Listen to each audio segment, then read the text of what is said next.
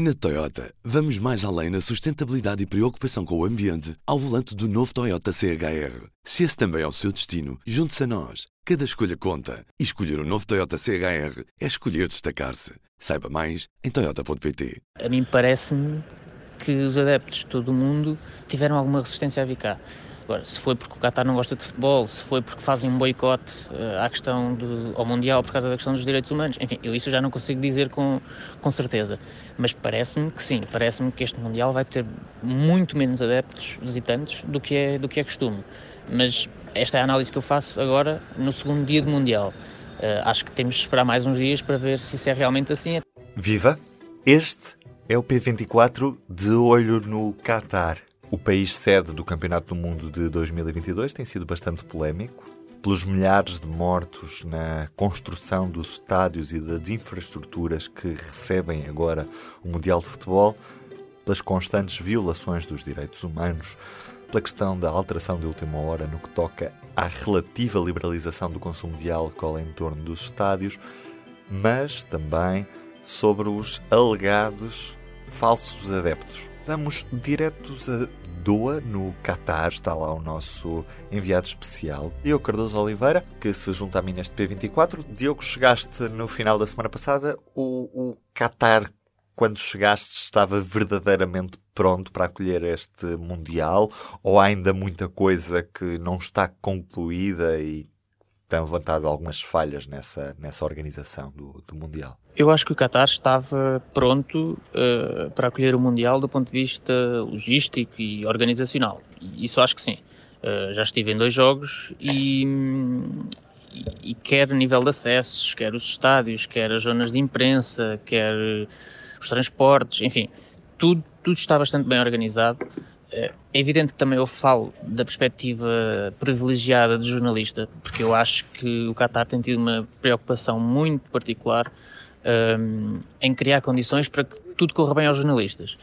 Um, possivelmente porque também sabem que aquilo que o mundo vai ver é aquilo que os jornalistas transmitem. Um, e portanto, para os jornalistas tem corrido tudo bastante bem. Os transportes, a organização, uh, enfim, tudo, tudo está perfeito para os jornalistas, muito honestamente. Agora, para os adeptos, uh, não consigo ter essa perspectiva, mas do que eu vejo, acho que tem corrido tudo bastante bem em termos organizacionais, tudo muito organizado. Portanto, nesse aspecto, acho que o Qatar eh, claramente estava, estava e está pronto para, para acolher o Mundial. As primeiras imagens que nos chegam são de estádios vazios e de adeptos que parecem figurantes comprados.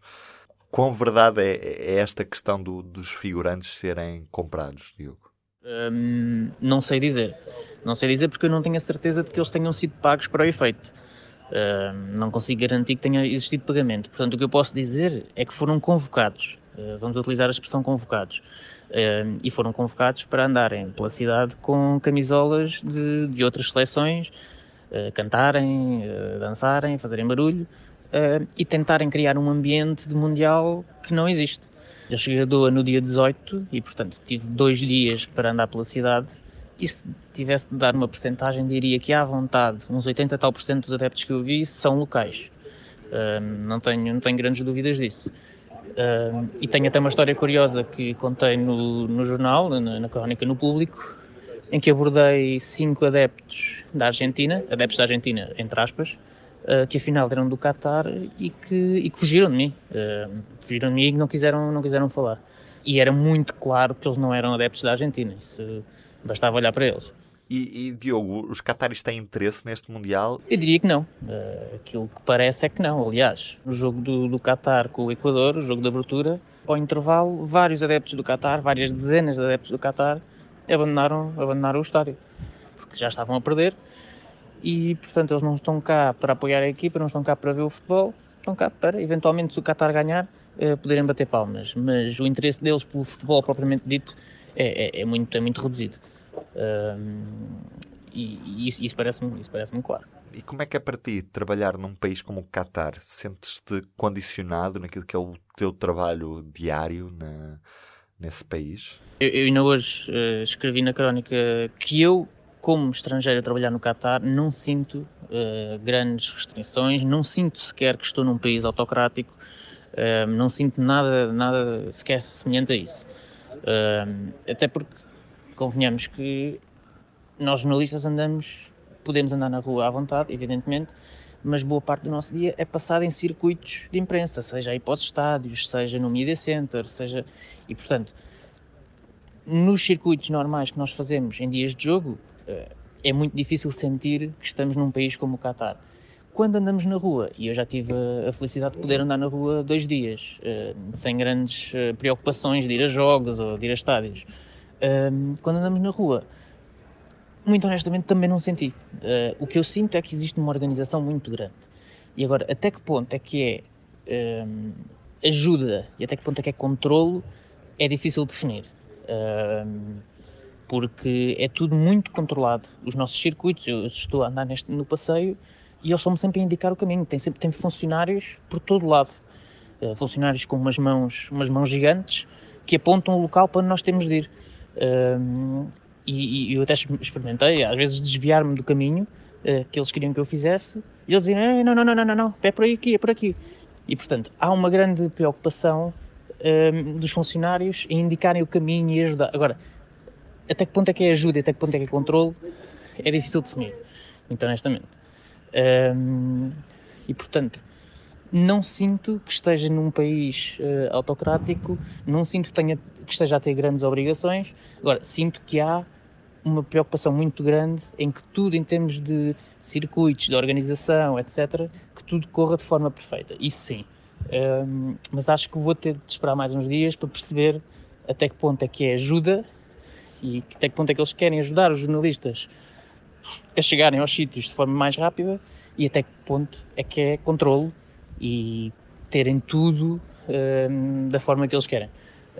Um, ainda não sei. Vou, acho que vou perceber isso nos próximos dias.